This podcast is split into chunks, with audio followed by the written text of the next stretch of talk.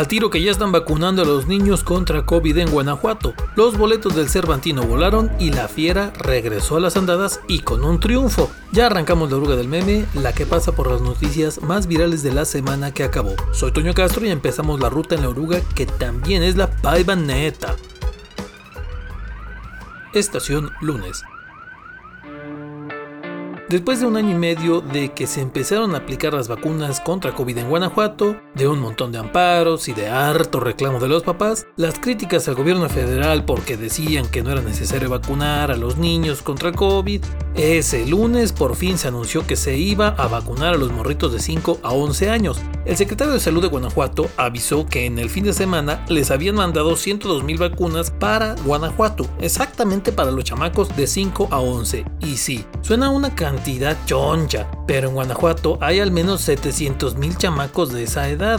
¿Eso fue todo? Sí, nomás eso mandaron entonces, 100 mil, así como para que ya dejaran de dar lata, ¿no? Y de hecho las primeras se las aplicaron a los chavalos a los que sus papás les consiguieron amparos para poder vacunarlos. Pero bueno, por algo se empieza, y a ver si no tardan en mandar más vacunas, ¿eh? Y mientras, un caso dio escalofríos a cientos. Cerca de San Antonio, Texas, allá en Estados Unidos, se encontró un tráiler abandonado. En su caja llevaba a decenas de migrantes latinos que intentaban ir a chambearle, pero el trozo de carne con patas que llevaba el tráiler los dejó a su suerte a una temperatura de 40 grados a la sombra. Así que imagínense lo que pasa cuando te quedas ahí encerrado en una caja de tráiler que tiene dos capas de metal y una de material para guardar la temperatura. Sí, una muerte lenta y angustiante. Fueron 53 los que fallecieron de esa forma. Otros sobrevivieron pero terminaron hospitalizados. Inmediatamente se supo que había mexicanos entre las víctimas de esta situación y luego se detalló que eran 27 de los 53 muertos.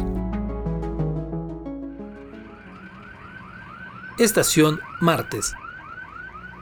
Andábamos todos muy tranquilos y quitados de la pena por ahí de mediodía cuando el sol nos sacó un calambre casi en todo Guanajuato con un aro de colores alrededor de él. ¿Qué es eso?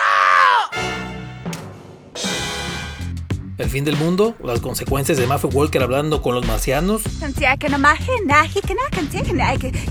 Goku haciendo una genkidama, Alguno que otro se asustó, ¿eh? Pero pues bueno, Pérez Prado con un bolillo para el susto porque pues ya están recaros. El chiste es que ese círculo de colores alrededor del Sol se llama halo solar y generó un montón de teorías alrededor, pero no es más que un efecto óptico que se genera por pedacititos, sí, chiquitos de hielo que se forman en las nubes que llegan a más de 5 kilómetros de altura. Estos descomponen la luz que pasa a través de ellos, la del Sol, y entonces, como son un montón, hacen que se vea en una forma de círculos. Es más o menos lo que pasa con el arco iris, que se forma por el reflejo del sol en las gotas de lluvia.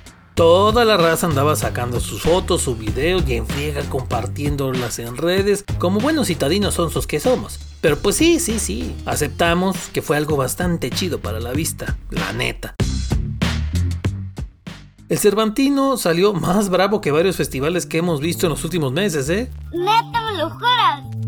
Ese día se presentó la primera parte del programa de actividades de la edición 50 del Festival Internacional Cervantino, su edición de plata pues. Todo el asunto parecía muy tranqui hasta que se empezó a revelar quiénes eran los artistas que van a presentarse en la Lóndiga de Granaditas, porque no soltaron a Caifanes, Café Tacuba, Joan Manuel Serrat, Pate de Fua, bueno, eso por mencionar nada más a los más conocidos. Y pues sí, la banda se locó machín, ¿eh? Luego, luego se pusieron a preguntar dónde los boletos, de a cuánto los boletos, dónde los compro. Me resultaron muy cervantinos, ¿eh? Condenados. Estación miércoles.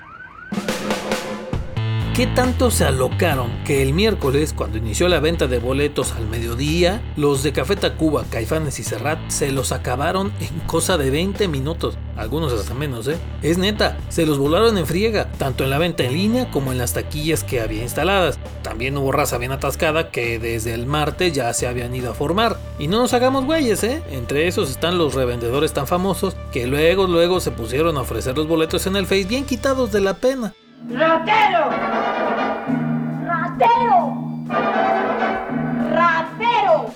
pues ya, ya, ya, ya, la chaburruquiza se quedó bien vestida y alborotada, pero serenos morenos, que los boletos nomás son para los lugares de hasta adelante ahí en la lóndiga. En las gradas que se instalan más arriba hay lugares de gratis, pero eso sí, la neta van a tener que estar bien al tiro con llegar temprano esos días de los conciertos, o si hay registro previo, pues también, luego, luego. También ese día, desgraciadamente, hubo más noticias del tráiler aquel de Texas, y es que ese día las autoridades confirmaron que entre las víctimas había guanajuatenses. Primero no se sabía muy bien cuántos y ya después se supo que eran siete, algunos de Cortázar, otros de Celaya y también de Valle de Santiago. Había familias que ya temían eso, porque habían perdido contacto con sus familiares que se habían ido para allá, pero mantenían la esperanza de que no estuvieran en esa caja de tráiler. Sin embargo, lamentablemente les confirmaron lo peor ese día. Estación Jueves. El Santa Fe Clancito ahora sí ya fue presumido ante sociedad. Con fotos y toda la cosa, ¿eh? Y claro, sí trae su paliacatito, como DDD. Que se le note el barrio al chamaquillo, luego, luego. Pues ya está listo el heredero del clan y el buen ángel también lo presentó junto con su canción nueva dedicada a él. Vaya chamaco, llegaste con todo. Y ya les habíamos platicado del asunto de la subida del bolillo y lo dijimos de mame, que las guacamayas iban a subir de precio, pero pues sí, sí, bromas que fueron demasiado lejos, presenta. Ese día se movió bastante la nota sobre el incremento en nuestra garnacha leonesa preferida, porque además del incremento en el precio del bolillo, pues también el del jitomate y también el del chicharrón lo hemos notado. Así que mantener esa línea curva en la timba gracias a una sabrosa dieta de guacamayas también sale más caro ahora. También el jueves hubo más gente alocada por un cartel de festival. Y es que después de un Tecate Bajío que pasó casi desapercibido en el 2021, ahora sí nos soltaron una bombita de nostalgia, ¿eh? Los que iniciaron el desmadre fue la banda gringa de Cardigans. Ellos soltaron primero el cartel, anunciaron su regreso a México y específicamente a León y ahí mostraron la imagen del cartel de este festival y junto con ellos también otros de los amados por los chavorrucos, The Rasmus. Ya aparte, súmenle a los de Fobia y a Plastilina Mosh lo que eran asegurado para los que les duele la rodilla.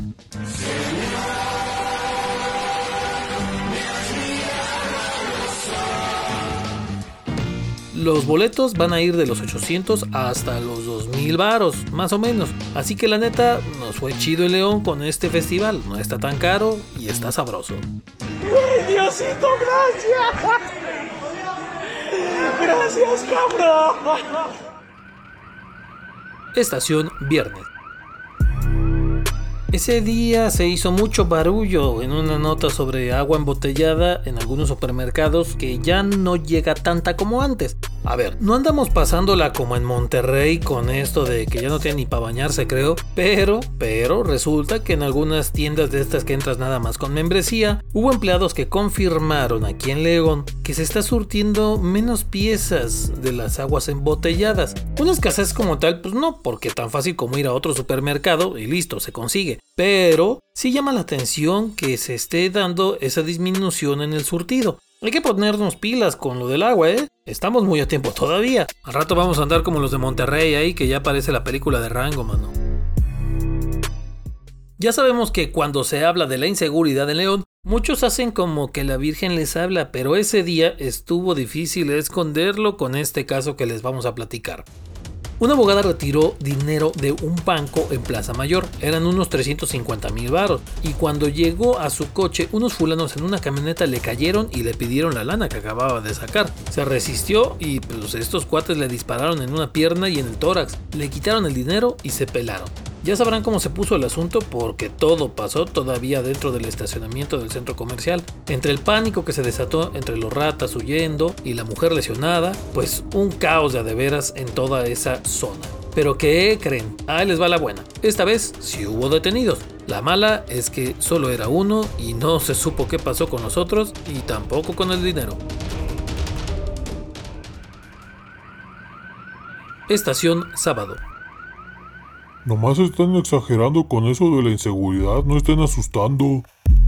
No pasaron ni siquiera dos días cuando otro asalto casi igual otra vez armó alboroto, pero ahora en la zona cerca de Echeveste. Fue otra vez un cliente que acababa de salir de un banco, pero a este lo esperaron en sus oficinas que están en la colonia Peluchán. Es una colonia ahí por el cruce del Boulevard Hidalgo con el José María Morelos. Cuando el cliente este del banco llegó a sus oficinas, ya había tres sujetos que iban en un carro blanco. Lo abordaron, le pidieron el dinero que eran unos 700 mil pesos y primero la víctima como que se resistió, pero le soltaron tres plomazos al piso y pues, ya soltó el varo y los cuates estos se pelaron un millón de pesos en asaltos en menos de 48 horas en León. Y eso los que se saben, ¿eh? Súmenle todo lo demás que seguramente se robaron durante esos días en los negocios, en camiones, en las calles, pero está cañón.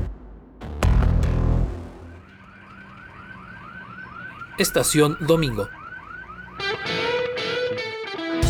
Pues se llegó el día con técnico nuevo, los famosos refuerzos y el Colombato que no sabemos si se va o se queda o qué diantres, pero llegó la jornada 1 de la Liga MX y regresó el Club León a las andadas. Jugaron contra el Atlético San Luis allá en el Alfonso Lastras en la capital potosina. Y qué mejor debut que con un triunfo. Sí, sí, sí, otra vez sufriéndole, pero con un golazo de tiro libre, obra de Fede Martínez para el 1-0.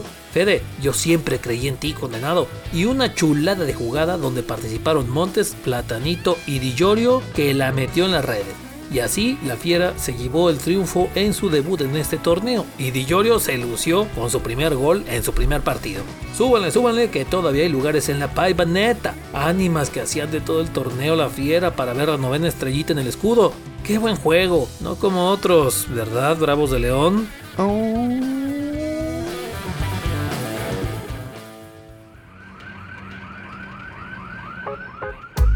Aquí acabó la ruta de esta semana en la oruga del meme. Los esperamos en la próxima y acuérdense que también pasamos por Spotify, Google Podcast y Apple Podcast y que estamos allá en TikTok. Nos vemos.